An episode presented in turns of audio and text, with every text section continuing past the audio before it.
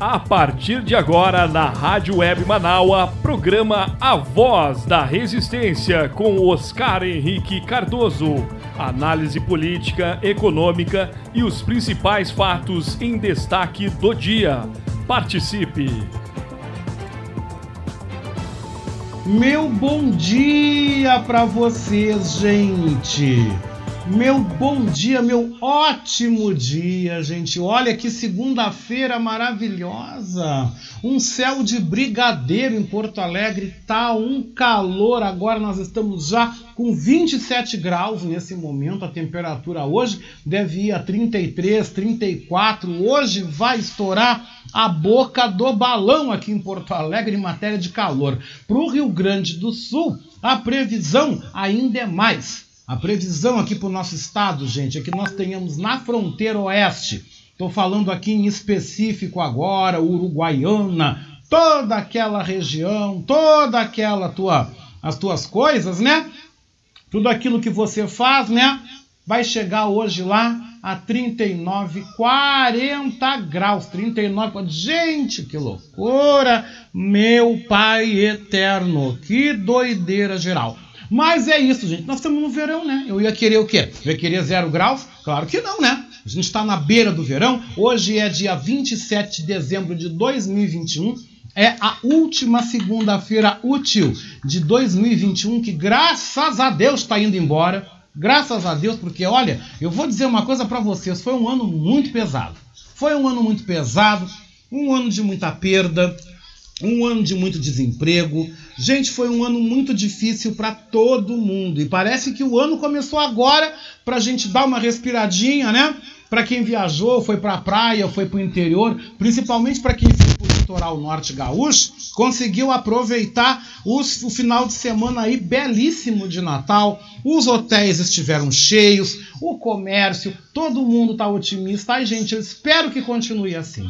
Eu espero que os nossos comerciantes, hoteleiros, todos aqueles que estão no litoral norte gaúcho possam ganhar uma grana e possam, gente, se recuperar. Possam se recuperar de quebradeira, de, de, de, de tanta confusão, de tanta coisa horrorosa que a gente teve aí, né? Espero que consigam realmente se recuperar, porque o momento não está fácil para ninguém, né? A gente está com a perspectiva já de uma inflação para dois dígitos aí, já virando o ano, né? Os números não são tão bons eu vi, acho que foi esse fim de semana em algum lugar, uma declaração desse, dessa criatura aí que governa o Brasil, esse tal de Bolsonaro. Deus me perdoe. Eu, eu não gosto de falar dele. Eu sou sincero, eu não gosto de falar do Bolsonaro. Não gosto, não me faz bem. Mas como jornalista, como ossos do ofício, às vezes eu sou obrigado a falar. Que disse que ah, que não tem o que fazer, que ou seja, ele nunca tem o que fazer. Ele nunca sabe o que fazer. Vocês querem ver um outro absurdo? Diz que ele está de férias. Em nenhum espaço, em nenhuma prorrogativa legal é dada a faculdade e o direito a férias para presidente da República. Tá? O presidente pode tirar uns dias, se afastar. Ele agora já está anunciando que vai passar o Réveillon no litoral de Santa Catarina. O que, sinceramente, se, se, se eu soubesse para onde ele iria, eu não ia. Eu não ia. Né? Porque, sinceramente, está no espaço que essa criatura está, olha, ninguém merece uma coisa dessa. Mas infelizmente, infelizmente os catarinenses, infelizmente ou felizmente, porque eu sei que em Santa Catarina ele é muito votado, eu sei que em Santa Catarina é cheio de bolsonarista. Santa Catarina é um reduto de bolsonarista, né? Eu sei que lá ele vai ser muito bem acolhido, muito aplaudido, muito quá, quá, quá, quá, quá que nem aqui no Rio Grande do Sul. Se ele viesse para cá também, o que ia ter de gente batendo palma para ele aí, não ia ser fácil. Mas ele já está anunciando que ele já esteve no Guarujá em São Paulo, dançou funk, cantou, fez um monte de palhaçada aí semana passada, né? Inclusive foi vaiar. Agora, o presidente da República já anuncia esse destaque. Quem nos amplia é a repórter Alexandra Fiore, que eu não sei se vou colocar no ar ou se vou botar, não sei mesmo, ainda estou pensando aqui, né? Ele vai passar então a festa da virada em Santa Catarina. Olha, eu só tenho a lamentar. Eu só tenho a, a, a, lamentar, né? Só tenho a lamentar. Gosto de Santa Catarina, já morei em Santa Catarina, não voltaria a morar de novo lá. Não voltaria, porque passear uma coisa, morar é totalmente diferente, né? Eu não, eu não gostei de morar em Santa Catarina, morei dois anos lá, não gostei de morar lá. Então já é um lugar que eu não volto. Talvez volte a passeio, fique em Florianópolis uma semana e também uma semana lá para mim já é demais. Bem ao contrário do Rio de Janeiro, que se eu puder ir para o Rio de Janeiro, ficar um mês, 20, 30 dias no Rio, eu vou amar cada dia que passa ficando lá. Mas Santa Catarina, sinceramente, eu peço desculpas para quem gosta, eu não, não, não, sabe? Não tenho boas, boas recordações. Mas Bolsonaro vai estar por lá na virada de ano, né? E que aproveite, né? Que seja feliz e tá, tudo bem. Cada um que faça aquilo que goste, né? Mas é isso, né, gente? Começando o nosso programa, a nossa voz da resistência. Que bom que você está aqui comigo. Você pode mandar o seu recado, né? Já estou com o 51982445974 à sua disposição para a gente fazer junto aí esse último programa, essa última segunda-feira. Já avisando a vocês que na sexta-feira, na sexta-feira agora, dia 31, tá? Eu vou fazer aí uma conversa, vou trazer um papo. Vai estar tá no revista de final de semana. Final de semana agora a gente tem edição conjunta de novo, tá? Primeiro e dois, a gente tem edição conjunta mais uma vez, edição de ano novo. Estou selecionando umas matérias, coisas bem legais para ir pro ar falando sobre o ano novo. Mas vocês sabem que eu vou trazer, acho que na sexta-feira, né, que acho que tem mais a ver, eu vou trazer aí o como é que eu vou dizer para vocês? As previsões. Vou trazer uma mãe de santo, um pai de santo aí no programa, trazendo aí as previsões. Já adiantando para vocês, e eu falo mais sobre isso na sexta-feira, não vou falar hoje, senão vai esvaziar o meu assunto, né? Dizendo para vocês que para nós que somos do Batuque, o meu caso, meu caso, né? nós temos na religião afro, né, as seguintes divisões. Nós temos a Umbanda, nós temos o Batuque, a nação, né? Nós temos também o candomblé, nós temos a quimbanda, etc. e tal. No batuque praticado no Rio Grande do Sul, que é onde eu frequento, que eu sou uh, fiel, né? o ano que está começando, 2022, será um ano com a força feminina. Será um ano regido por Mãe Oxum, né? junto com Mãe Emanjá e junto com Pai Oxalá. Então, os três pais, os três grandes pais, os três grandes orixás, as três grandes forças vão reger aí o ano de 2022. Para quem é de Umbanda, para quem é da Umbanda vai ser o ano de Ibeje, vai ser um ano das crianças, os Ibejes, né? Os Ibejes junto com Exu. Para quem é do Candomblé, o ano vai ser regido 2022 por Oxóssi e por Exu. Vai ser um ano muito forte ligado à comunicação. Oxóssi guerreiro, Oxóssi da mata, Oxóssi que cuida do meio ambiente, Oxóssi que cuida das forças da natureza, Oxóssi que traz a caça, é que vai comandar no candomblé. Na Umbanda são os ibejes, né? são as crianças, e também Exu. Tanto Exu que faz a comunicação, que faz o trânsito das mensagens entre os orixás. O Exu que é o grande mensageiro, que é o que vai comandar na Umbanda e também no candomblé. Já na nação, como eu falei para vocês, é Oxum Oxalá e Iemanjá. Mas eu falo isso melhor na sexta-feira. Eu falo, vou trazer também as cores do ano, o banho para você fazer no 31 para primeiro, né? O banho, o banho da mãe Oxum, que é maravilhoso para você virar o ano pedindo dinheiro, dinheiro. Quer ganhar dinheiro? Quer ter um dinheiro? Querido, faz o banho que eu vou te passar a receita na sexta-feira. Eu vou fazer. Terminou o programa. No final da tarde, tem que ser às 6 horas da tarde. No final da tarde eu vou fazer o banho de Oxum, tá? Para dinheiro, né? E para me dar uma força no amor aí, né? 10h40, tô começando a voz da resistência. Com o apoio técnico de Jefferson Sampaio, o apoio institucional de Daniela Castro, Sheila Fagundes e Vera Lucia Santos nas redes sociais e a nossa direção geral de Beatriz Fagundes. Beatriz, Feliz Natal, muita luz, muita paz, muita saúde. O que eu mais desejo para você, Beatriz, é saúde. Que você se recupere, que você faça as trilhas, que você esteja bem, para que a gente possa, Beatriz, em janeiro de 2023, desembarcar em Brasília e fazer uma baita cobertura da Manaus lá em Brasília, viu? Olha, eu espero em Deus, eu estou pedindo né, a Deus, aos orixá, que a gente consiga então fazer a Rádio Manaua direto de Brasília, cobrindo a posse do Lula. Eu vou! Tu vai, vai a Vera Galhardi, vai Cantori, vai o Fábio Klein, vai toda a equipe da Manaus aqui, nós vamos colocar todo mundo de repórter e tu comandando a transmissão direto de Brasília. Já pensou que coisa bem boa? Ô oh, meu pai eterno, que maravilha! Olha, querer é poder e pensamento positivo é tudo, tá? Pensamento positivo é tudo. Gente, vamos lá então, vamos começar o nosso programa. Deixa eu trazer aqui os recadinhos, né? O meu querido Felipe Magnus, do Rio de Janeiro, tá lá em Santa Teresa, já na escuta me ouvindo. A minha amada Norma Amazone. Bom dia, meu querido amigo Norma.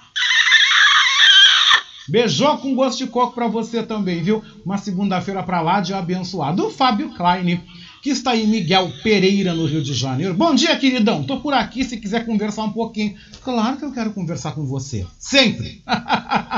Beijou com gosto de coco, né? Para todo mundo me acompanhando. Inclusive o meu neto Daniel tá aqui, Daniel Cardoso veio passar uns dias com o vô aqui, porque tá indo embora, né? Vai embora semana que vem. Mas aí veio aqui, tudo bom? Dá um oi aqui, como é que tá? Oi. E aí, o que, que tá achando do, do, do, do beijô com gosto de coco? Tu gosta do beijô com gosto de coco? É, é. Tu tomou sorvete agora de manhã? Aham. Uhum. Tu gosta de tomar sorvete de manhã? É. Ah, eu não. Tomo meu café preto. Mas então tá, Daniel, vai lá fazer o que tem a fazer, né? Passou por aqui, né? Deu um oi, já falou. E aqui é assim, né? É uma casa familiar. Gente, ó. Deixa eu mandar um beijo para Vera Lucia Santos também, beijo para o Walter. Graças a Deus, o Walter, o meu querido, tá melhorando, graças a Deus. Olha, eu tô vendo a foto aqui que ela botou, ela e o Walter, seu grande amor. Walter que tá no hospital, se restabelecendo, melhorando, recuperando. Ai, coisa mais maravilhosa do mundo, né? Graças a Deus, o meu querido Walter tá bem, né? Graças a Deus pai do Nicolas também. Ah, eu fico feliz com isso, viu? Eu fico feliz porque é uma graça que a gente está tá obtendo, sabe? É uma graça que a gente está tendo. É uma graça. É uma graça. Isso é uma graça divina, tá? E graças a Deus está melhorando. Passou um Natal bem. E vou mandando um beijo para vocês, né, gente? Vai mandando mensagem que eu tô por aqui. Não me deixe só da capoeira, taratatatata, não me deixa, não me deixe só, viu? 10h44, gente, 10h44, passou o Natal, né? Mas você ainda pode ainda aproveitar que o ano não acabou, né, Snoopy? Ah, o Snoopy aqui pedindo colo, coisa mais amada. Para aí que eu vou dar um colo pro cachorro agora. Deixa eu dar um beijo no cachorro, gente, posso? Tô em casa, né? Posso dar um beijo? Olha aqui, ó. Beijoco com gosto de coco e uma lambidinha também. Ai, aqui é assim tá valendo tudo, né?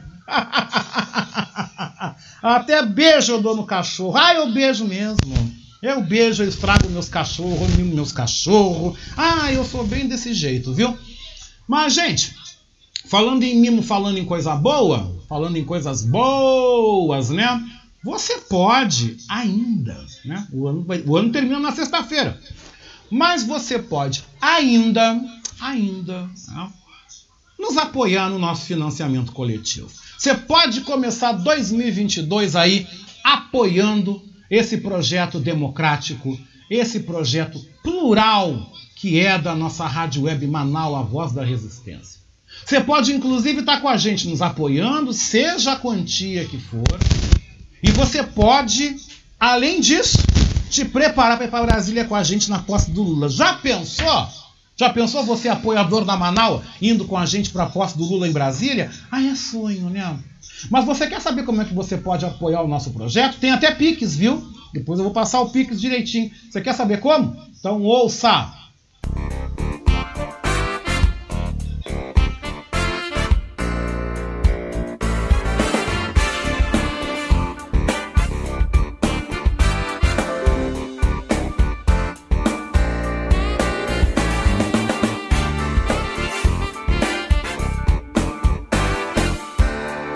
Eu quero convidar você que ouve o programa Voz da Resistência a ser nosso amigo da Rádio Web Manaua.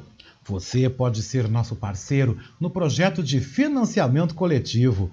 Acesse manaua.com.br barra e escolha uma forma para contribuir para o fortalecimento de um canal de comunicação independente e democrático.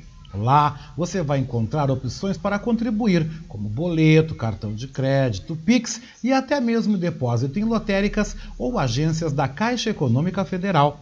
Sua contribuição é fundamental para aprimorarmos ainda mais a nossa estrutura. Se você desejar saber mais sobre o financiamento coletivo, você pode também entrar em contato com a Marilene Pullman pelo telefone 51 99393 1747.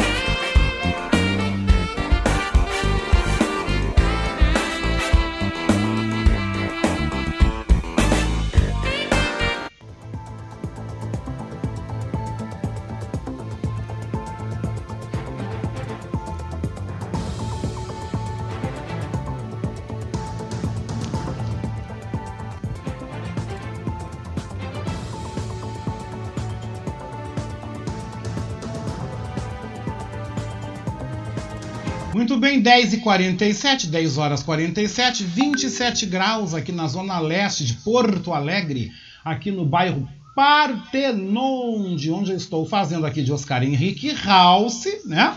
a nossa voz da resistência, a nossa segunda hora que vai até o meio-dia. Depois vem os guris do hip hop, vem o Jefferson Sampaio com os arquivos ocultos.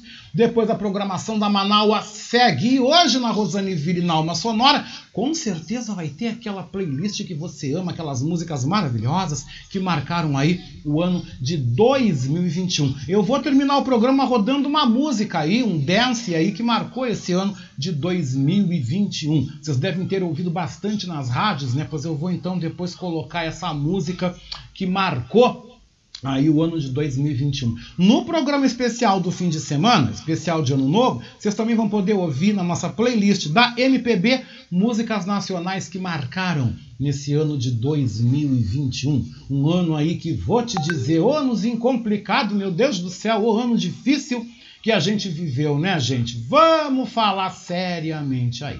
Mas trazendo aqui o programa, gente, eu estou abrindo com uma outra polêmica, ou como a gente fala no popular, outra treta. O que eu vou começar falando, gente, é sobre a polêmica vacinação de crianças de 5 a 11 anos contra a Covid-19 no Brasil. Se por um lado o governo Bolsonaro dificulta o acesso e a liberação da vacina para esta faixa etária, especialistas divulgaram em carta a necessidade de imunizar os pequenos contra a variante Omicron. E a repórter Raquel Carneiro, da agência Rádio Web aqui em Porto Alegre, ouviu um especialista para falar sobre o tema. O mesmo recomenda, e recomenda mesmo, a necessidade de imunizar as crianças contra a Omicron, essa nova variante da Covid. Quero que você confira agora. Nesta sexta-feira, um grupo de especialistas que assessora o Ministério da Saúde no enfrentamento ao coronavírus informou que a variante Omicron amplia o risco de infecção de crianças e, para isso, a vacinação é urgente. A nota foi emitida pela Câmara Técnica de Assessoramento de Imunização da Covid-19, formada por entidades como o Conselho Federal de Enfermagem, as Sociedades Brasileiras de Imunizações, Infectologia, Pediatria e Reumatologia, os Conselhos de secretários estaduais e municipais de saúde e especialistas do Instituto Butantan, da Fundação Oswaldo Cruz e do próprio Ministério da Saúde. A agência Rádio Web conversa agora com o supervisor médico do controle de infecção e infectologia pediátrica do Hospital Santa Casa de Porto Alegre, Fabrício Mota. Doutor Fabrício, com a chegada de uma nova variante como a Omicron, com maior transmissibilidade, por que a vacinação para crianças é fundamental? Já existem dados de segurança para crianças acima de 5 anos. Né? Já tivemos a, os dados para adolescentes acima de 12 e agora em novembro, publicação no New England Journal of Medicine do estudo da Pfizer de segurança e eficácia da vacinação da Pfizer. A Covid em crianças, ela foi subestimada. Porque o que a gente fez ao longo da pandemia? A gente sempre comparava a porcentagem de mortes com os adultos, né? Mas a gente não deve fazer isso. Devemos comparar os óbitos por Covid em crianças com as doenças que acometem as crianças. A dúvida, doutor Fabrício, em vacinar crianças residia se existiria segurança e eficácia em vacinar este grupo etário, não é mesmo? É uma vacina de vírus morto, é uma vacina que usa a técnica de RNA. Não existe o vírus vivo ali que possa causar algum problema em relação à doença. Né? Então a gente já tem essa segurança. Eu acho que é isso que é importante enfatizar. Com relação ao combate à pandemia, como controlar que o vírus não se espalhe se não vacinamos uma parcela considerada importante da população não protegida? A Omicron seria pior para crianças do que outras variantes? Não tem nenhum dado que a Omicron hoje ela é mais é pior em criança do que as outras variantes. A gente ainda não tem esses dados evidentes. Não existe uma lógica para achar que ela vai ser diferente mas é mais uma variante surgindo. E quanto mais tempo a gente demora para vacinar em massa a população mundial, mais tempo levaremos para controlar o risco de que surjam variantes que daí comecem a escapar à vacinação, se a gente ficar demorando muito tempo. Então, esse é bem o que vem a, a, de encontro com a Sociedade Brasileira de Pediatria, a Sociedade Brasileira de Imunizações, a Sociedade Brasileira de Infectologia e já a avaliação da Academia Americana de Pediatria, do FDA e do CDC americano, que já fizeram a, a autorização prévia já nos Estados Unidos. A França já ia começar a vacinação para crianças de 5 a 11 anos também. A Itália também já ia começar a vacinação. Então, sim, o Brasil está novamente com delay esquisito, né? Como a gente também teve um certo delay na vacinação dos adultos, a gente está indo para o mesmo lado com as crianças. A agência Rádio Web conversou com o supervisor médico do controle de infecção e infectologia pediátrica do Hospital Santa Casa de Porto Alegre, Fabrício Mota, sobre a importância da vacinação contra a Covid-19 em crianças. Lembrando que em 16 de dezembro a Agência Nacional de Vigilância Sanitária aprovou uma versão da vacina Pfizer para crianças de 5 a 11 anos, mas ainda não há previsão de quando a imunização desse grupo vai começar. O ministro da Saúde, Marcelo Queiroga, disse na quinta-feira que os óbitos de crianças estão dentro de um patamar que não implica em decisões emergenciais. Além disso, condicionou o início da vacinação de crianças a uma consulta pública e defende que sejam exigidas receita médica e autorização dos pais, ponto alto de crítica de especialistas. Agência Rádio Web de Porto Alegre, Raquel Carneiro.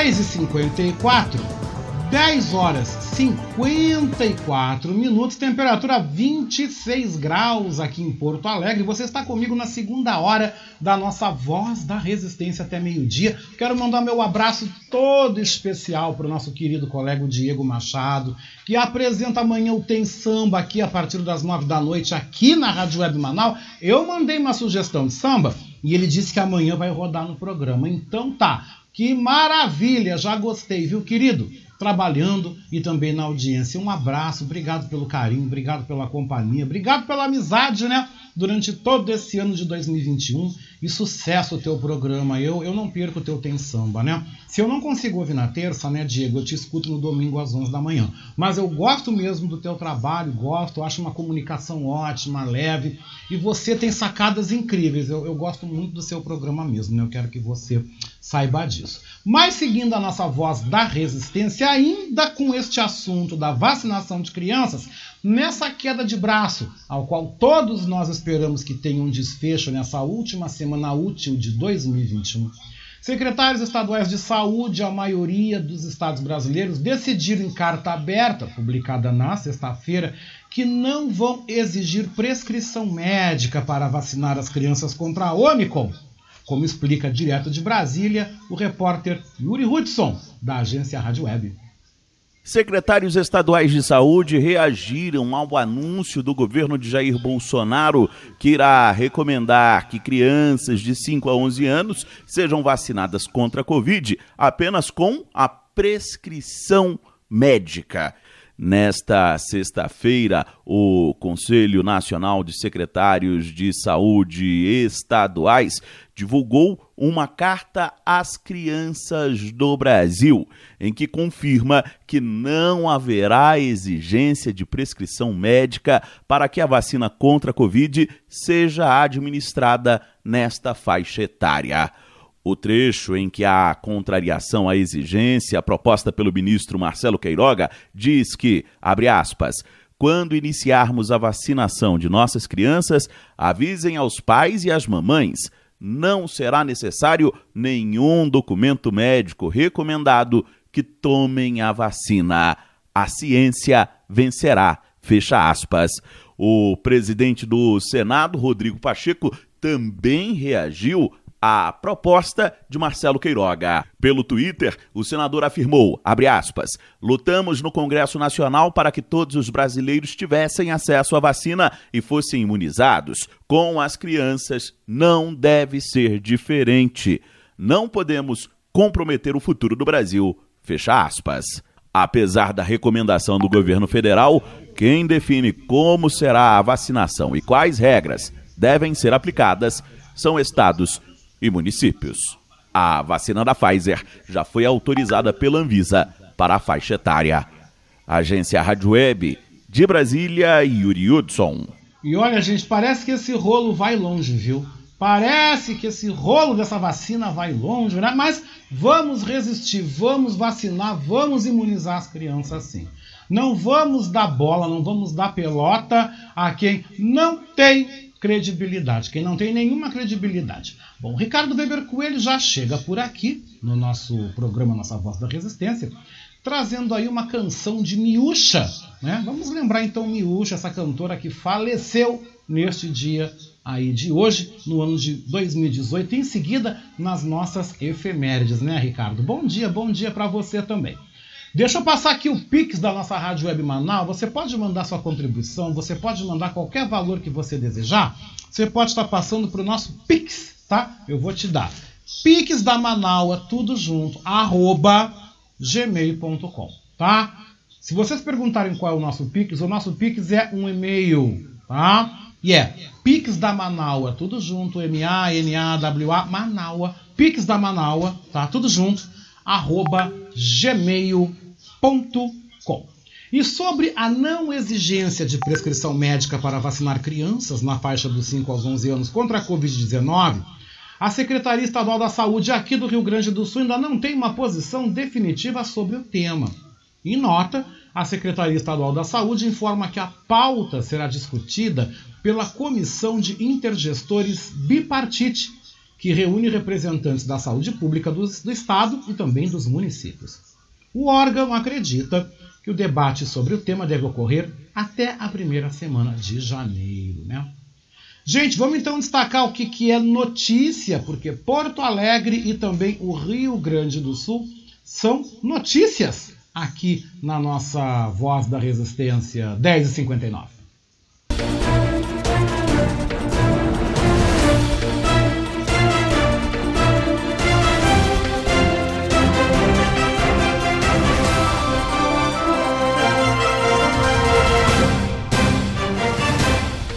E vamos começar falando então de furto e vandalismo na orla aqui do Guaíba? Então vamos, né? Porque um jovem de 22 anos foi preso após invadir e furtar bebidas de um bar no trecho 1 da orla do Guaíba na madrugada de hoje. O homem foi flagrado por meio de câmeras de monitoramento por volta das 3 horas da madrugada por agentes da Guarda Municipal dentro do estabelecimento, levando alguns objetos. Ao ser feita a abordagem, foram apreendidas garrafas de uísque, refrigerante, latas de cerveja, gin, energéticos e 15 reais em dinheiro. Para realizar a ação, o homem utilizou uma barra de ferro, forçando a tranca da porta de vidro na entrada do local. O homem tem antecedentes por roubo e furto, e ao ser autuado por furto simples, foi levado ao plantão aqui da Polícia Civil e será encaminhado para o sistema prisional. É um pé de chinelo, tá? Deixando bem claro. Depois de interromper a vacinação no final de semana em razão das festividades de Natal, a Secretaria Municipal da Saúde da capital está ampliando o público apto a receber a terceira dose da vacina contra o coronavírus a partir de hoje. A população poderá se vacinar em 52 locais. Nos shoppings João Pessoa, em 10 farmácias e em 41 unidades básicas de saúde. As unidades básicas Belém Novo, Diretor Pestana, Morro Santana, 1 de Maio, Ramos, São Carlos e Tristeza terão atendimento até às 21 horas. Podem ser imunizados com a dose de reforço pessoas que tenham tomado a segunda dose até o dia 27 de agosto. Com o avanço, a capital vai conseguir cumprir a orientação do Ministério da Saúde, que determinou a redução de um mês no intervalo entre a segunda e a terceira dose passando de 5 para 4 meses. Já a dose de reforço da vacina da Janssen estará disponível para vacinados até o dia 27 de outubro. E a partir da próxima terça-feira, a ampliação vai ocorrer diariamente. Que bom, né, gente? Vamos, se vacine, não deixe para amanhã, não brinque, porque a Omicron já está circulando por aí. E eu também vou aproveitar, porque como eu vou viajar para o Tocantins no fim do mês, vou tomar também a vacina da gripe. Exatamente, vou tomar da gripe porque a região lá de São Paulo para cima está vivendo uma pandemia, uma epidemia de gripe, na verdade, né? É uma epidemia e surtos também locais. Então eu vou me imunizar para não pegar nem Covid nem gripe, né? Até porque os sintomas da Omicron e da gripe que anda aí são bastante parecidos e também causam muita confusão. Para você que tem carteira de motorista, peça, preste bem atenção, viu? Que a menos de uma semana do final do prazo para regularização, 18.700 motoristas gaúchos ainda precisam renovar as suas carteiras nacionais de habilitação, conforme dados do Detran RS. Os prazos para a renovação dos documentos foram prorrogados em julho pelo Conselho Nacional de Trânsito, em decorrência da pandemia. Até a próxima sexta-feira, dia 31 de dezembro, motoristas com a CNHs com vencimento em dezembro de 2020 precisam regularizar a sua situação caso queiram permanecer dirigindo. Conforme o Detran Rio Grande do Sul, novembro e dezembro são os meses com o maior número de registros de CNHs, o que também se reflete no volume de documentos com vencimento nesse período. Tá a fim de fazer um concurso aí garantir um emprego para o ano que vem? Aproveita, porque mais de 17 mil vagas estão disponíveis em concursos públicos e processos seletivos com inscrições abertas aqui no Rio Grande do Sul nesta semana. Somente no concurso do Instituto Brasileiro de Geografia e Estatística, o IBGE, há mais de 12 mil vagas disponíveis para atuação em várias cidades gaúchas.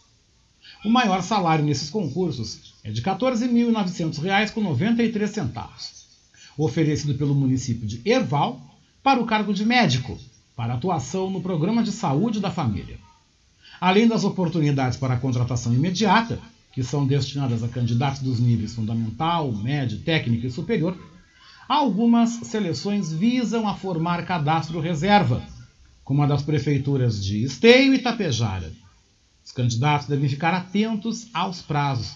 A Prefeitura de Novo Hamburgo recebe inscrições somente até terça-feira. Da mesma forma, o concurso do IBGE para as vagas de agente censitário, supervisor e agente censitário municipal estão com inscrições abertas até a quarta-feira, dia 29, né, gente?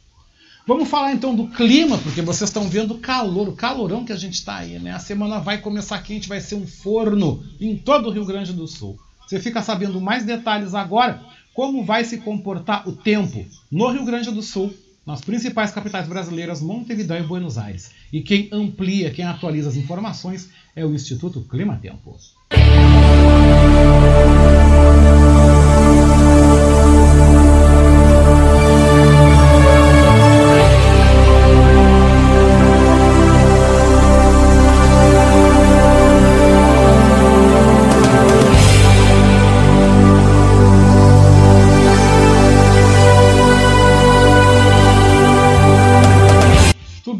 11 e 5, 11 horas 5 minutos, 27 graus e a temperatura neste momento aqui em Porto Alegre. O tempo na capital e na região metropolitana, segundo o clima tempo, é bom com céu claro. Agora, 29, nossa, agora 29 graus neste momento, tá? A máxima hoje em Porto Alegre deve chegar aos 34, ou passar disso, inclusive. Florianópolis tem tempo bom, céu claro agora, 28 graus na ilha. A máxima por lá deve chegar aos 30. Curitiba também, por milagre, hein? Tempo bom e céu claro, agora 24 graus na capital do Paraná. A máxima deve chegar aos 29. São Paulo tem tempo instável, céu aí nublado, agora 25 graus, a máxima deve chegar aos 29. Rio de Janeiro está com tempo bom, céu claro, dia de praia. Nesse momento, 29 graus no Rio de Janeiro, a máxima deve chegar aos 32. Brasília tem tempo instável, céu nublado, pancadas leves de chuva. Agora, 24 graus na capital federal, a máxima por lá deve chegar aos 26. Montevidéu tem tempo bom, céu claro, agora 23 graus, a máxima deve chegar aos 25. E Buenos Aires tem tempo bom, tem céu claro, neste momento 26 graus.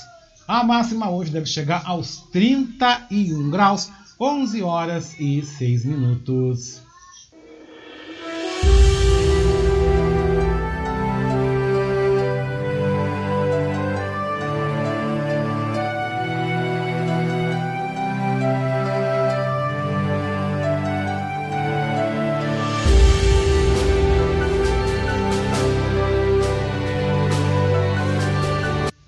Fatos que marcaram a história chegam agora nas nossas efemérides. Hoje, dia 27 de dezembro, é o dia da colonização da América. O santo do dia é São João Evangelista e o orixá, para quem é do Batuque, sempre quando eu falo no orixá do dia, é o orixá segundo o Batuque do Rio Grande do Sul, tá? Para nós aqui do Batuque Gaúcho, hoje é dia de Pai Bará ou Exu Bará. Hoje, em 1492, é instalado o primeiro povoamento espanhol na América. Em 1831, Charles Darwin iniciava sua viagem ao redor do mundo a bordo do HMS Beagle. O boxeador John Arthur Johnson né, se tornava, hoje também, né, o primeiro negro a conquistar um título mundial de boxe. Em 1935, né, a Pérsia passava a ser chamada de Irã. Em 1939, o governo de Getúlio Vargas criava, né, criou o Departamento de Imprensa e Propaganda, o DIP, órgão de censura durante o Estado Novo. Em 1945 era criado o Fundo Monetário Internacional. Em 1965, Mequim se tornava campeão brasileiro de xadrez aos 14 anos. Em 2008, Israel iniciava os bombardeios contra alvos palestinos na faixa de Gaza. E estes foram os destaques das efemérides que também a gente agora, relembrando e recordando, vamos lembrar então de Miúcha, né, da cantora Miúcha, irmã de Chico Buarque, que faleceu nesse 27 de dezembro de dois, em 2000 2018, né? E para a gente relembrar essa cantora, esse nome também interessante da MPB, Ricardo Weber Coelho nos mandou a música Pela Luz dos Olhos Teus, que ela cantava junto com Tom Jobim. É tão bonita, uma música tão gostosa, porque recordar é viver, viu?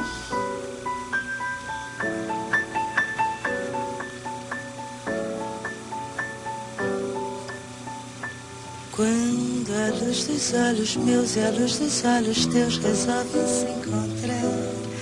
Ai, que bom que isso é, meu Deus, que frio que me dá o encontro desse olhar. Mas se a luz dos olhos teus resiste aos olhos meus só pra me provocar. Meu amor, juro por Deus, me sinto incendiar. Meu amor, juro por Deus que a luz dos olhos meus já não pode esperar. Quero a luz dos olhos teus, na luz dos olhos meus, sem mais. Lararará. Pela luz dos olhos teus eu acho meu amor e só se pode achar que a luz dos olhos meus precisa se casar.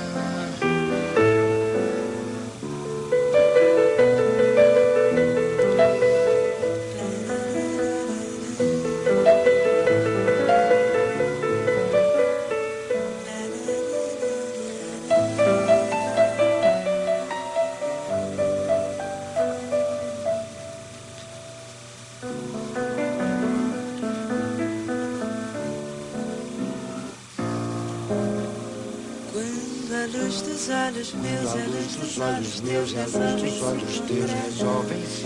Ai, que bom que isso é, meu Deus, que frio que me dá o encontro desse olhar. Mas se a luz dos olhos teus, Mas se a luz dos olhos teus resiste aos olhos meus só pra me provocar. meu amor, juro por Deus, me sinto incendiar. Me sinto incendiar. Meu amor, Juro por Deus que a luz dos olhos teus não pode esperar. Quero a luz dos olhos meus, na luz dos olhos teus, sem mais nada. Pela luz dos olhos teus, embaixo meu amor, e só se pode achar que a luz dos olhos meus precisa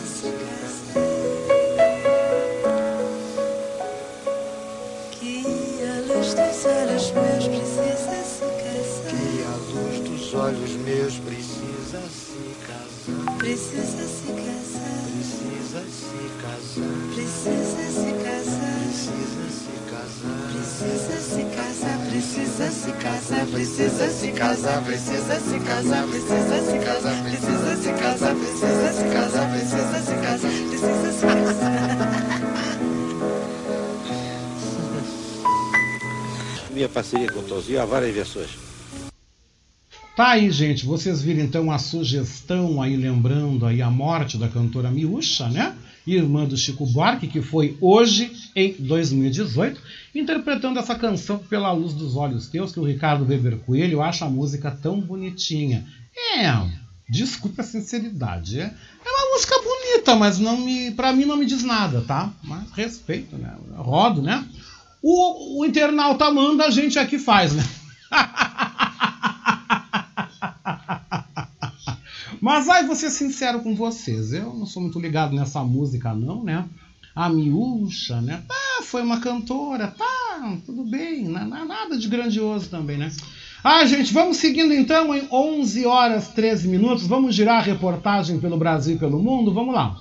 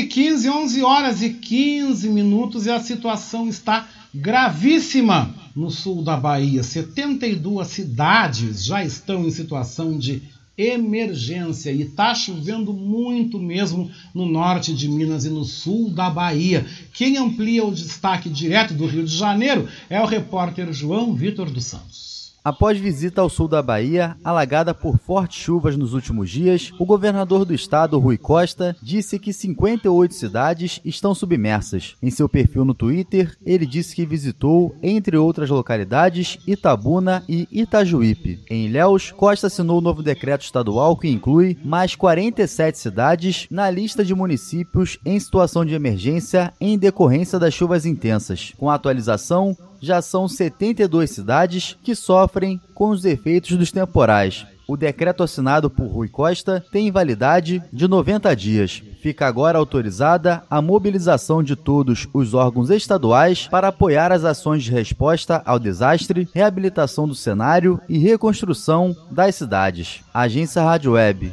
Com informações da Bahia, João Vitor dos Santos. É, e quem amplia mais detalhes sobre essa visita, que também teve a presença do ministro João Roma, sobrevoando e visitando áreas afetadas, é a repórter Aline Costa, direto de Salvador. O governador da Bahia, Rui Costa, e o ministro da Cidadania, João Roma, visitaram a cidade de Ilhéus, no sul do estado, neste domingo para monitorar os impactos provocados pela chuva. O objetivo é traçar medidas para conter os prejuízos provocados desde o final de novembro. Após sobrevoarem a região, Rui se reuniu com representantes de órgãos que atuam diretamente no auxílio às famílias afetadas e líderes políticos da região. O ministro João Roma também se reuniu com gestores políticos da região para traçar outras ações do governo federal em apoio aos prejudicados pelos temporais. João Roma disse que o governo federal trabalha em coordenação com o governo da Bahia, gestões municipais e voluntários. Subiu muito o nível do Rio Jaguari, a água invadiu muitas casas, pessoas desabrigadas, muita destruição também em toda a área rural, são pontes destruídas, bueiros, estradas vicinais destruídas, mas o que nós estamos focando nesse momento é preservar vidas. Ontem tivemos uma importante reunião que envolveu o governo federal, com a minha presença do ministro Rogério Marinho, do ministro Queiroga da Saúde, do coronel Lucas, secretário nacional da Defesa Civil, junto com o governo do estado, o governador Rui Costa, somando todos os esforços, colaboração. Esse é um momento onde nós devemos sim colaborar em benefício da população. Sabemos que existem posições políticas distintas, mas a população pede socorro. Quem pede socorro não quer saber de onde está vindo a ajuda. Uma das ações divulgadas pela União é o repasse de recursos aos municípios para estruturar os espaços montados para acolhimento das pessoas desalojadas e desabrigadas no valor médio de 400 reais por pessoa. O ministro também afirmou que cestas de alimentos serão entregues nas regiões em situação de vulnerabilidade. A estimativa inicial é de que 32 mil cestas sejam doadas. Estamos buscando, portanto, conscientizar as pessoas, orientar os gestores municipais, coordenar esses esforços para diminuir o sofrimento da nossa população, preservar vidas e o quanto antes buscar recursos para que a Bahia possa sim, e o Norte de Minas, retomar o seu desenvolvimento, buscar o fluxo normal. São muitas perdas, perdas no comércio, pessoas perdendo seus estoques e perdas também entre as famílias, as pessoas mais necessitadas que moram em geral em lugares de risco, que têm perdido tudo, do colchão ao fogão, mas é importante nesse momento que a gente una esses esforços com alimentos, medicamentos, água potável, transporte, né, energia elétrica que tem faltado em alguns lugares, que tem ficado isolado e toda atenção, cuidado com essas águas que estão vindo, que são movimentos realmente muito traiçoeiros. De acordo com a Superintendência de Proteção e Defesa Civil da Bahia, até o momento 378.286 pessoas foram afetadas pela chuva de alguma forma. As regiões afetadas registram um total de 18 mortes. Um dos que se comprometeram com o apoio à Bahia foi o governador do Maranhão, Flávio Dino. Espírito Santo, Minas Gerais, Paraíba e São Paulo também ofereceram ajuda. Agência Rádio Web de Salvador, Aline Costa. Muito bem, 11, 18, 11 horas 18 minutos e a Anvisa entrega ao Superior Tribunal Federal, ao STF, todas as mensagens com as ameaças que foram enviadas aos diretores. E quem amplia mais sobre esse assunto, que é um tema lamentável e vergonhoso, é o repórter Yuri Hudson, da agência Rádio Web, direto de Brasília. A Agência Nacional de Vigilância Sanitária entregou ao Supremo Tribunal Federal neste fim de semana todas as informações existentes sobre as ameaças dirigidas a diretores e técnicos da entidade. Os servidores da Anvisa foram ameaçados após aprovarem a vacina da Pfizer contra a Covid-19 para uso de crianças entre 5 e 11 anos o presidente Jair Bolsonaro fez uma forte crítica à recomendação da Anvisa. Após a fala de Bolsonaro, os servidores e diretores da agência receberam centenas de e-mails com ameaças. A vacinação de crianças nesta faixa etária tem sido uma polêmica provocada pelo governo federal. O ministro da Saúde, Marcelo Queiroga, afirmou neste final de semana que o Ministério recomendará aos estados a exigência de uma prescrição médica para que crianças nesta faixa etária sejam vacinadas. Crianças com comorbidades, elas são prioritárias. A aplicação não é obrigatória, depende da autorização do pai e, naturalmente, quem aponta comorbidade é o médico. As sem comorbidades há necessidade de prescrição médica. O ministro da Saúde atende um desejo do presidente da República, Jair Bolsonaro. Além disso, Bolsonaro determinou a abertura de uma consulta pública sobre a vacinação de crianças No cenário político, a recomendação do governo tem sido contestada. O líder da minoria, senador Randolfo Rodrigues, ingressou no Supremo com um pedido de investigação dos atos de intimidação por parte do presidente da República contra os servidores da Anvisa. Neste sábado, o governo federal respondeu um ofício do ministro Alexandre de Moraes, relator do caso, que determinou que o governo federal apresente explicações sobre o caso. O ofício feito pela Advocacia Geral da União é mantido em sigilo. Em uma reação ao governo federal, o Conselho Nacional de Secretários de Saúde Estaduais divulgou, ainda no fim de semana, uma nota informando que as secretarias de saúde dos estados não vão exigir a prescrição médica para aplicarem a vacina contra a Covid-19 em crianças entre 5 e 11 anos. Agência Rádio Web, de Brasília, Yuri Hudson. E o pagamento do Vale Gás tem início hoje. Quem destaca é a repórter Carolina Prazeres. O governo federal começará os pagamentos do auxílio gás nesta segunda-feira, dia 27 de dezembro. Os primeiros a receberem o benefício serão as famílias de 100 municípios que decretaram estado de calamidade por conta das chuvas na Bahia e em Minas Gerais. Segundo o executivo, mais de 108 mil famílias atendidas pelo programa Auxílio Brasil serão informadas pelos aplicativos do Auxílio Brasil e do Caixa Tem e receberão depósito na conta do programa social. O valor do benefício é de 52 reais, cerca de 50% da média do preço do botijão de 13 quilos. A partir de 18 de janeiro, o governo deve disponibilizar o auxílio gás a 5 milhões e 400 mil famílias elegíveis para receber o benefício de forma retroativa. Para receber o auxílio, o beneficiário irá usar os mesmos cartões e senhas utilizados para o saque dos valores do Auxílio Brasil. A regra vale tanto para quem vai sacar o benefício nesta segunda, quanto para quem vai ter acesso ao Vale Gás em janeiro. O governo levará em conta o calendário regular de pagamentos do Auxílio Brasil. De acordo com a Caixa, as famílias que já recebiam o Bolsa Família pelo aplicativo Caixa Tem na poupança digital poderão continuar movimentando seu benefício pelo aplicativo. É possível fazer o saque também nos caixas eletrônicos, nas lotéricas e nos correspondentes Caixa Aqui, além das agências da Caixa. Os valores são liberados conforme o final do número de identificação social, o NIS, Números com final 1 receberão o benefício no dia 18 de janeiro, seguindo a ordem até o número 0, que receberá no dia 31 de janeiro. O dinheiro cai na conta de dois em dois meses. Agência Rádio Web, com informações de Brasília, Carolina Prazeres. 11 horas 23 minutos, 11 e 23. E o Brasil, gente, tem risco de surto de gripe e doenças por conta de vacinação menor, gente. Vamos se vacinar, vamos se cuidar, gente. Quem amplia o destaque é a repórter Raquel Carneiro, aqui da Rádio Web em Porto Alegre.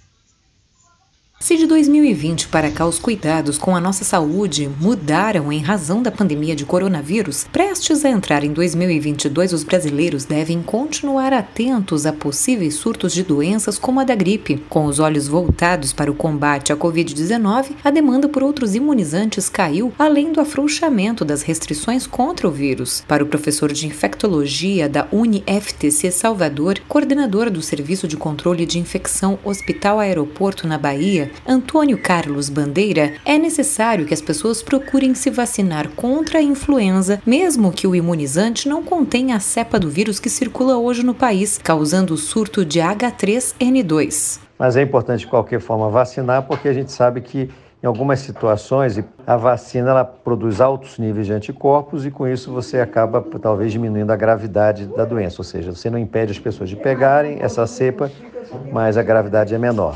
Em relação à Covid-19, o Dr. Antônio Carlos reforça que é preciso continuar avançando e facilitar a vacinação para as crianças entre 5 e 11 anos, como já foi aprovado por estudos. Na Europa, com a mesma taxa de vacinação como o Brasil, como a Alemanha, estão vivendo um surto violento de Covid. Então, aqui, facilitar para que a gente possa ter uma cobertura vacinal agora cada vez mais extensa. Não apenas influenza, mas há possibilidade de novos surtos de doenças como sarampo, difteria e catapora. Com a chegada do verão, aumenta também a presença do mosquito Aedes aegypti, que transmite doenças como dengue, zika e chikungunya. São doenças que podem sobrecarregar hospitais, uma vez que os sintomas podem se confundir com os de Covid-19. Por isso, procure informações sobre a cobertura vacinal na sua cidade e previna-se. Agência Rádio Web de Porto Alegre, Raquel Carneiro. 11:26, 11 horas 26 minutos. E líderes mundiais, gente, e ativistas lamentaram então neste domingo a morte do bispo Desmond Tutu, uma referência aí na luta no apartheid contra o racismo na África do Sul e também no racismo mundial. Quem amplia é a repórter Carolina Prazeres. O arcebispo Desmond Tutu morreu neste domingo, dia 26, aos 90 anos, após lutar contra um câncer na próstata por quase 24 anos. O sul-africano, ganhador do Prêmio Nobel da Paz, foi uma das principais figuras na luta contra o apartheid, sistema de segregação racial na África do Sul. Diversos líderes mundiais e ativistas pelos direitos humanos lamentaram sua morte e lembraram de seu bom humor, sua postura não violenta e seus princípios. O presidente da África do Sul, Cyril Ramaphosa, que confirmou a morte do arcebispo, lamentou a perda e disse que Tutu fez parte de uma geração de sul-africanos que ajudaram a libertar o país. O Vaticano disse em um comunicado que o Papa Francisco estava entristecido e ofereceu sinceras condolências à sua família e entes queridos. A rainha Elizabeth II, também em comunicado, disse que Tutu foi um homem que defendeu incansavelmente os direitos humanos na África do Sul e em todo o mundo. O ex-presidente dos Estados Unidos, Barack Obama, disse em sua rede social que Tutu foi um mentor, um amigo e uma bússola moral. O primeiro-ministro britânico Boris Johnson escreveu em rede social que está profundamente triste e que Tutu foi uma figura essencial na luta contra o apartheid e será lembrado pelo seu bom humor irreprimível. O líder espiritual Dalai Lama disse que o arcebispo foi inteiramente dedicado a servir seus irmãos e irmãs pelo bem comum e que o trabalho dele foi uma inspiração para pessoas ao redor do mundo. Ativista pelos direitos humanos, o arcebispo anglicano falava sobre direitos da população LGBTQIA, mudanças climáticas, a ocupação do território palestino por Israel e diversos assuntos de importância mundial. Tuto deixa a esposa e quatro filhos. Agência Rádio Web, com informações da África do Sul, Carolina Prazeres. Ele era incrível, Desmond Tutu era fantástico, né?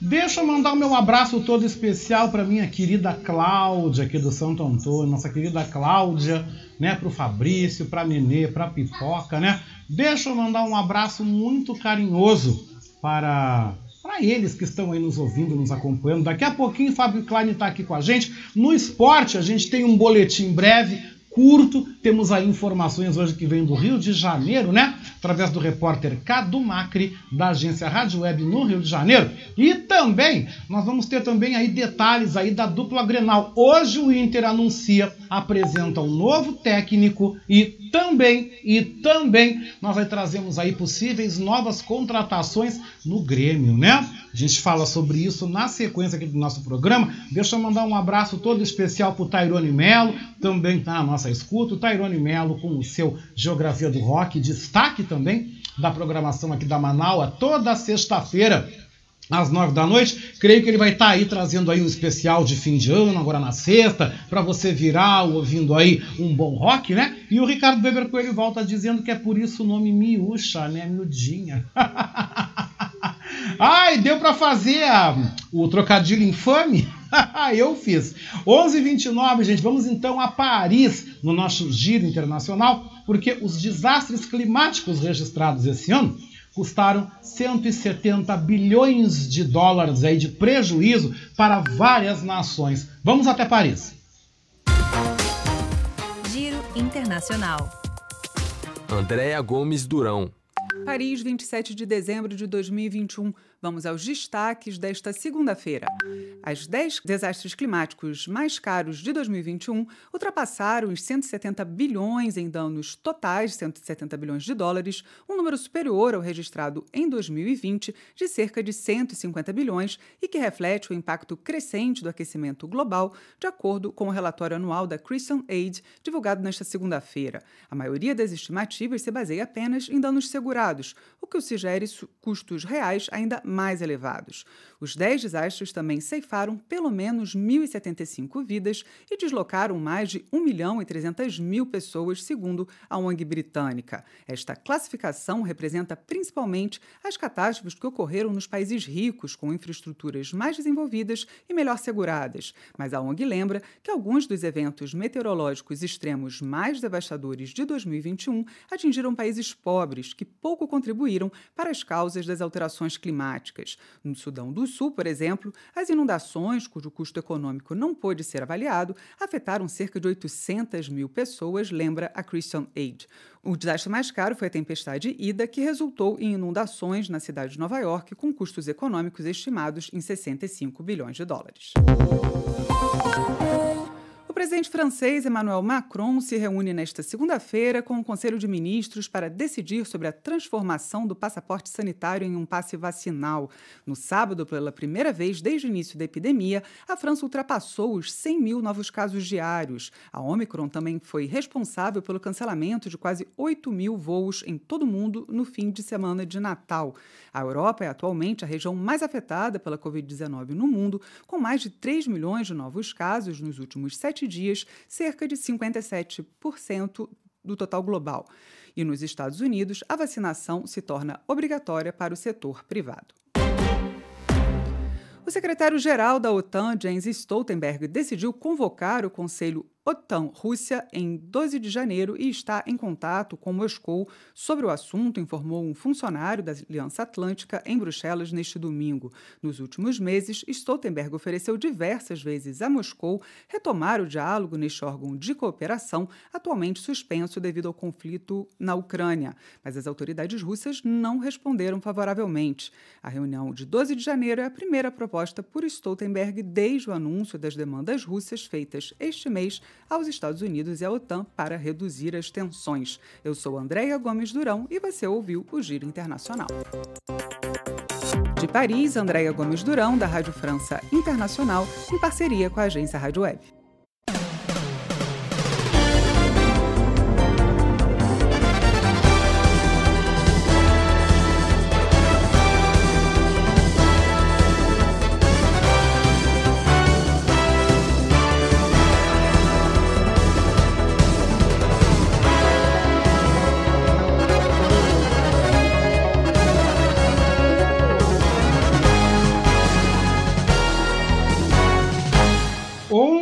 33, 11 horas 33 minutos, 29 graus a temperatura. Vocês estão conferindo que a gente agora está com a nossa dupla aí do futebol em férias, né? O Denilson Flores, o Léo Cantarelli voltam lá por fevereiro, né? Por quê? Porque os campeonatos estaduais começam no final de janeiro. No fim de janeiro não estarei aqui, então eles devem voltar então comigo aí em fevereiro, lá pelo dia 14 de fevereiro. Aí a turma do futebol vai estar tá de volta com a gente na Voz da Resistência, também no Revista Manaua, né? Mas enquanto eles aproveitam e descansam, a gente segue com a cobertura do esporte a nível nacional, né? E o repórter Cadu Macri da agência Rádio Web no Rio de Janeiro nos amplia destaque de revista inglesa que coloca o técnico Tite como um dos maiores e melhores técnicos do mundo. Confira.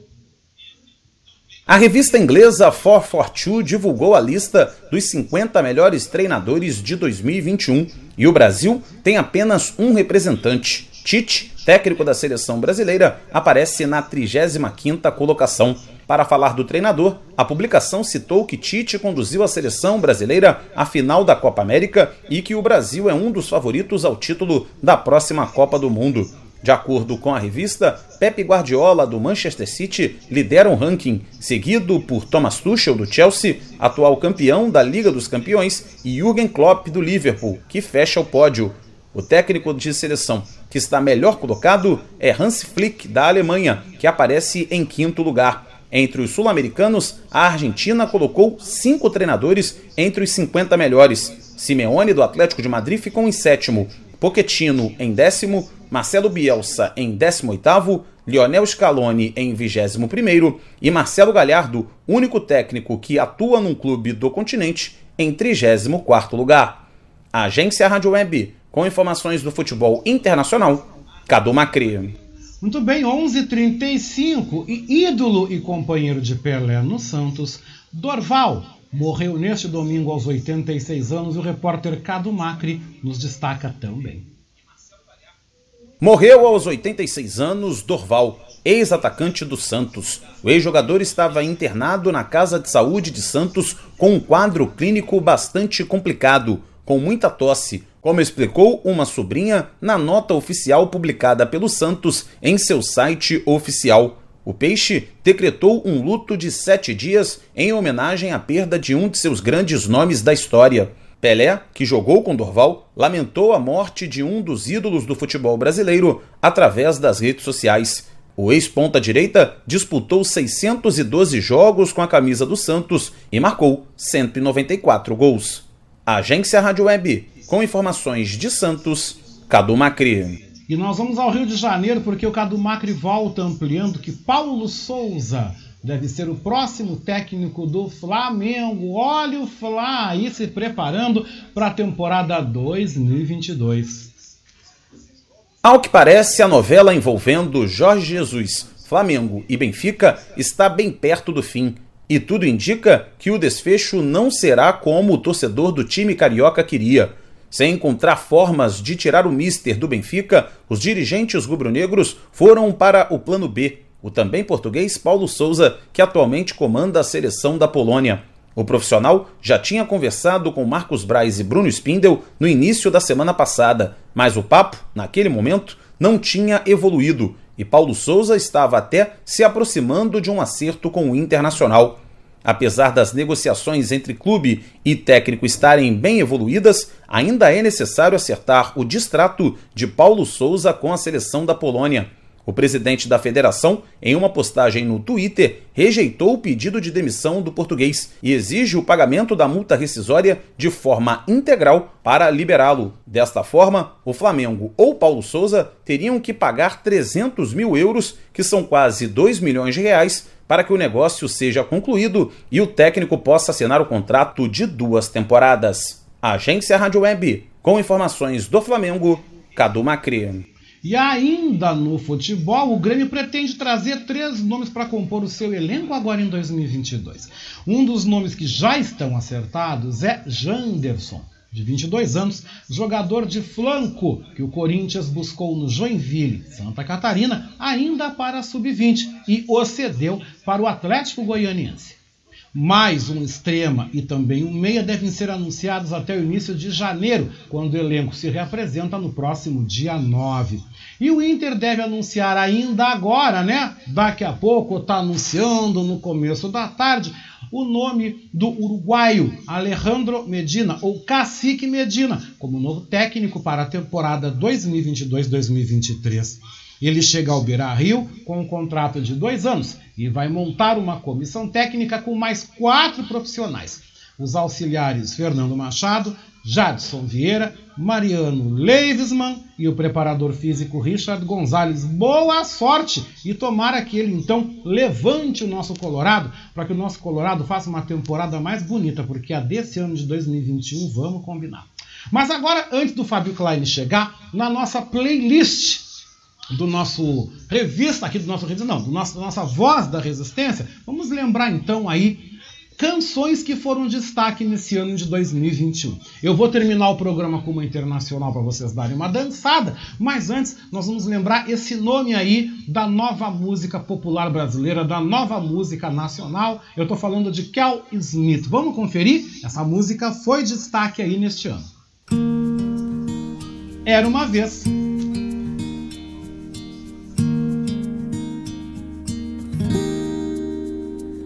Era uma vez o dia que todo dia era bom. delicioso gosto e o bom gosto das nuvens serem feitas de algodão. Dava pra ser herói no mesmo dia em que escolhia ser vilão. Acabava tudo em lanche, um banho quente e talvez um arranhão.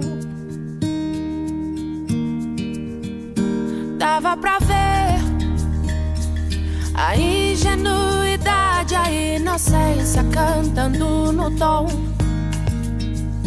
Milhões de mundos e universos tão reais quanto a nossa imaginação.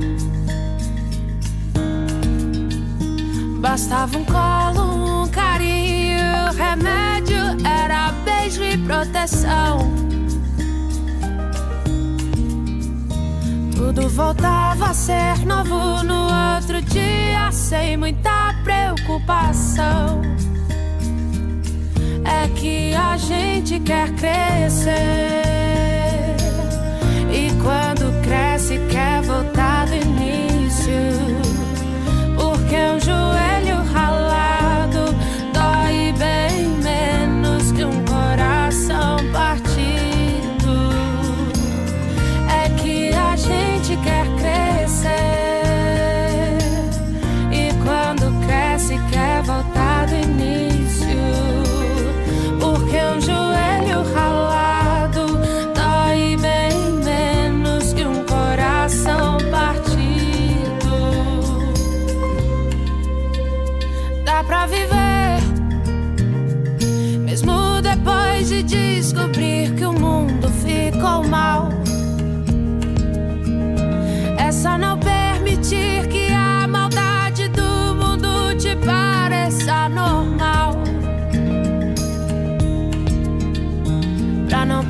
a magia de acreditar na felicidade real.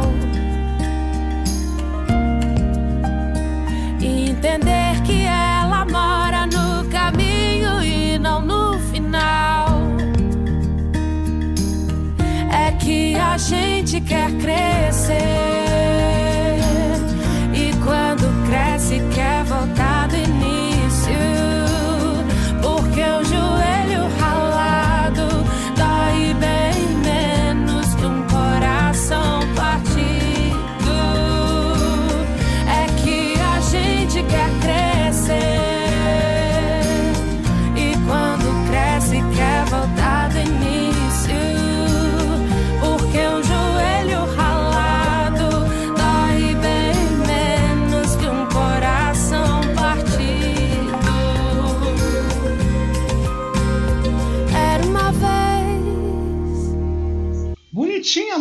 Né, gente? Bonitinha, até legal. Não é uma grande, uma grande coisa. Mas até que dá pro gasto, né? Como uma das músicas aí que fez parte aí da playlist mais ouvida neste ano de 2021, né? Esse ano que tá chegando no final, tá indo embora, não vai deixar saudade, né? Foi um ano de muita doença, muita perda, foi um ano assim muito tumultuado, né? Não, não vai deixar saudade mesmo, isso aí a gente pode dizer aqui sem ferir suscetibilidades, né? 11:44.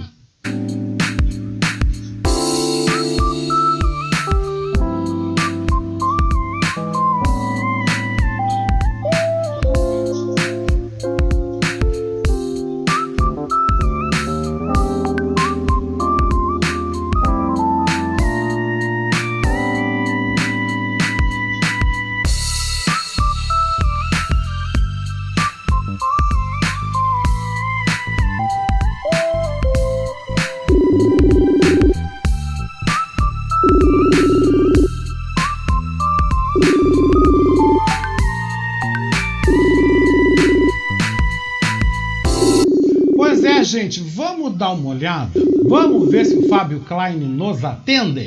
Vamos ver? Porque ele tinha mandado uma mensagem para mim, tinha conversado, né? Aí, pra gente falar, pra gente bater um papo, né? Aproveitar essa segunda-feira, já faz horas que a gente não se fala, né? Assim, pessoalmente. Ele participou do último revista aí de final de semana, mandando pra gente o seu comentário. Acredito que ele deve fazer o seu submundo também, acho que na quarta-feira também, não sei. Né? Se não fizer também tudo bem, porque a gente está aqui na rádio nesse momento, nesse período já que alguns comentaristas estão, a partir do Natal e o Ano Novo, tirando aí um momento para o descanso, para curtir as suas famílias, curtir a sua vida. Né? Eu já também já vou avisando que eu estarei fora do ar, né? eu estarei fora de 27 de janeiro a 14 de fevereiro. Eu vou estar fora, mas eu vou deixar uma série de programas gravados aí, com certeza. Bom, já que o Fábio não atendeu, se ele aparecer, se ele pintar, né? Vamos para o ar aí tranquilamente. Ele mandou uma mensagem há pouco, né? Olha, pode me chamar que eu tô afim de participar, ppp, ppp, para popó. Então tá, tudo bem. Se ele voltar, chegou. Se não voltar, também não tem problema nenhum. Deixa eu ver aqui que notícia da hora, como eu gosto de dizer, né? Que notícia da hora nós temos agora para passar aqui para vocês às 11h46. O que está acontecendo? O programa já está indo para o final, né? E deixa eu ver aqui. Olha só, gente, que horror a violência em Porto Alegre, né? Que coisa terrível, né? Um casal foi vítima de um sequestro relâmpago aqui na capital. Foram rendidos em frente de sua casa na Zona Sul e foram então encontrados em Canoas, na região metropolitana, gente. Um casal sofreu um sequestro relâmpago na noite deste domingo ao sair de casa no bairro Nonoai, aqui na zona sul de Porto Alegre. Frederico Schroeder Genro, sobrinho do ex-governador Tarso Genro, que horror, gente, estava na companhia da esposa, que também foi levada pelos criminosos. Conforme o Comando de Policiamento da capital, o CPC, o casal foi localizado cerca de uma hora depois por uma viatura em Canoas, na Grande Porto Alegre. Eles foram deixados em frente ao 5 Comando Aéreo, Comar, e passam bem. A Brigada Militar foi acionada por um vizinho do casal que viu o momento em que os suspeitos encostaram um veículo e realizaram a abordagem por volta das nove e meia da noite. Frederico Schroeder Genro e a esposa foram levados para prestar depoimento na Delegacia de Pronto Atendimento de Canoas. Segundo o delegado Pablo Soares, o casal foi obrigado por pelo menos três criminosos a permanecer dentro do carro, um Tiguan branco. Durante o trajeto, teriam tentado efetuar saques e compras nos cartões de crédito das vítimas. Que horror, gente. Ainda conforme o delegado, não há confirmação se os criminosos sabiam da identidade das vítimas antes do ocorrido. Os suspeitos ainda não foram localizados e o automóvel não foi encontrado. Que, que, que situação lamentável, né? Uma situação lamentável, triste, realmente dramática, né? Vamos falar então do litoral. A Operação Verão já começou aqui nas praias gaúchas e nós vamos ter também no Revista Manaus, agora a partir de janeiro, o Jornal de Verão, né? Também cobrindo o verão, cobrindo tudo o que acontece, né? Porque o dia de sol e de movimento que foi aí neste final de semana, gente, que foi maravilhoso, né? Mostra que o Corpo de Bombeiros Militar realizou 25 resgates, o que representa quase metade do total realizado desde o começo da Operação Verão. Desde o dia 18 de dezembro, 58 pessoas em situação de risco foram retiradas das águas por guarda-vidas. Os 25 salvamentos no domingo representaram 43% do total desde o início da temporada. O alerta do Corpo de Bombeiros Militar é para as águas internas, com 14 resgates. No litoral norte, onde há maior concentração de banhistas, foram apenas 11. No acumulado da Operação Verão, o maior número de casos segue sendo no litoral norte, com 40 registros. Capão da Canoa, incluindo Capão Novo, é a praia com o maior número de resgates, 13 pessoas foram retiradas do mar. Os salvamentos nesta temporada superam o do verão passado em relação ao mesmo período e tem quase o número de dois dias semelhantes em 2019. Gente, o pessoal parece que deu a louca, parece que largaram a boiada. Tá todo mundo louco, menino. Tá todo mundo doido. Parece que largaram a boiada, parece que nunca foram na praia, parece que nunca viram nada. Gente, vamos se acalmar, meu Pai eterno. Que isso? Tá todo mundo louco, que coisa horrorosa. Coisa horrorosa isso, gente. Todo mundo tá tá, tá, tá meio maluco, né? Parece que nunca viram praia, parece que nunca se divertiram, parece que o mundo vai acabar. Gente, que coisa horrível, né? E vamos também ampliar uma informação de agora e vem do mercado financeiro, né? Porque o dólar sobe, está a R$ 5,70 com a valorização no exterior em meio à cautela com a Omicron, né? O dólar está operando em alta desde a abertura hoje e renovou máximas sequenciais no mercado à vista. O ajuste acompanha a valorização da moeda norte-americana no exterior, ante pares principais e algumas divisas ligadas a commodities, como peso mexicano, dólar canadense e dólar australiano. Também ocorre em meio à queda dos juros longos dos Treasuries, um apetite por ativos de risco limitado e pelas incertezas globais que foram trazidas, né, aí pela questão da variante Omicron. Olha, gente, essa Omicron tá deixando todo mundo maluco, viu?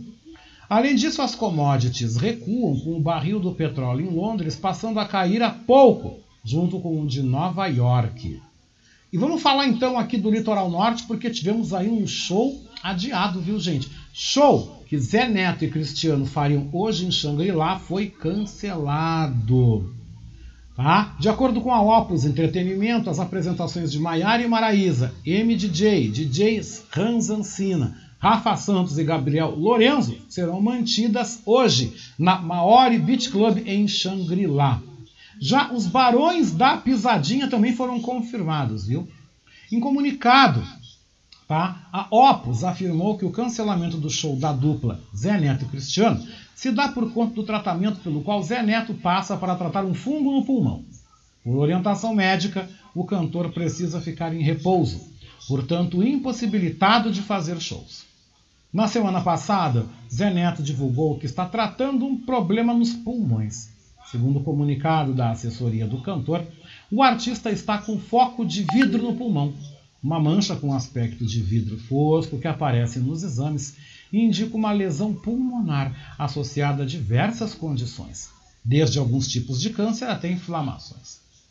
As causas da condição, ainda segundo o comunicado, podem estar relacionadas no uso de cigarro eletrônico ou ao Covid, que o artista contraiu em junho do ano passado. Gente, que horror, né? Que, que situação terrível. Então, para quem ia hoje no show, fique sabendo que não vai ter mais então o show de Zé Neto e Cristiano hoje na Maori, lá em Atlântida. E com essa notícia eu vou terminando, vou encerrando aqui a segunda hora da nossa voz da resistência desta segunda-feira, dia 27 de dezembro de 2021. Muito obrigado pela tua companhia. Fábio Klein não veio, fica para a próxima, né? Então ele vai gravar um, um comentário para o nosso revista aí do ano novo, com certeza, né? Mas, gente, valeu pela companhia, obrigado pelo carinho, bom que você teve com a gente aqui. Nós então fomos ao ar né? Nós então fomos ao ar com o apoio técnico de Jefferson Sampaio, o apoio institucional de Daniela Castro, Sheila Fagundes e Vera Lúcia Santos nas redes sociais e a direção geral de Beatriz Fagundes. A seguir aqui na nossa rádio web Manaua, né? A seguir, você acompanha mais uma edição do programa Rap em Cena, com Magrão, Macário e Soneca direto de São Paulo. E logo após, eles são seguidos então por mais uma edição de Arquivos Ocultos, com Jefferson Sampaio, direto de Florianópolis, né? E também nós temos então o programa Bem Viver, temos aí o Horizontes, acho que vai ter alguma coisa, então se não tem também a música, né? E às nove da noite nós temos aí a nossa querida Rosane Ville com a alma sonora, com certeza trazendo aí uma playlist muito legal de ano novo. Já o Tairone Melo chegou aqui também, o Tairone, né, gente? Já me avisou. Tairone já avisou que agora, na sexta-feira, aí às nove da noite no seu Geografia do Rock, ele vai trazer o especial de Ano Novo com os rocks, com o som pesado, com o som aí que marcou esse ano de 2021. Eu vou indo embora, aí volto na sexta-feira ao vivo. Sexta-feira eu estou no último programa deste ano aqui com vocês, né? A partir das 10h30 da manhã. E a gente termina então ouvindo mais uma música que foi destaque aí também nas playlists internacionais. Movimentou aí, né? Steve Void com Blue, da, da, da, ba, di, né? String Fruit Release, né? Você vai acompanhar agora e que nós vamos dançar, né? Vamos dançar junto então, né, gente? Tô indo. Um beijou com gosto de coco, uma semana pra lá de abençoada, última semana do ano, viu? Pague as contas. Se você tá de mal com alguém, faça as pazes. Procure ficar numa boa, gente, para você virar aí o 2021 com energia nova, com coisas boas, né? Com coisas muito boas aí para esse novo ano que se aproxima. Vamos então de Steve Void? Beijou com gosto de coco. Até sexta-feira. Tchau.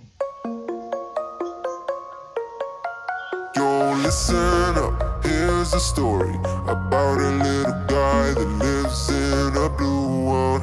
And all day and all night, and everything he sees is just blue like him. Inside and outside, look his house.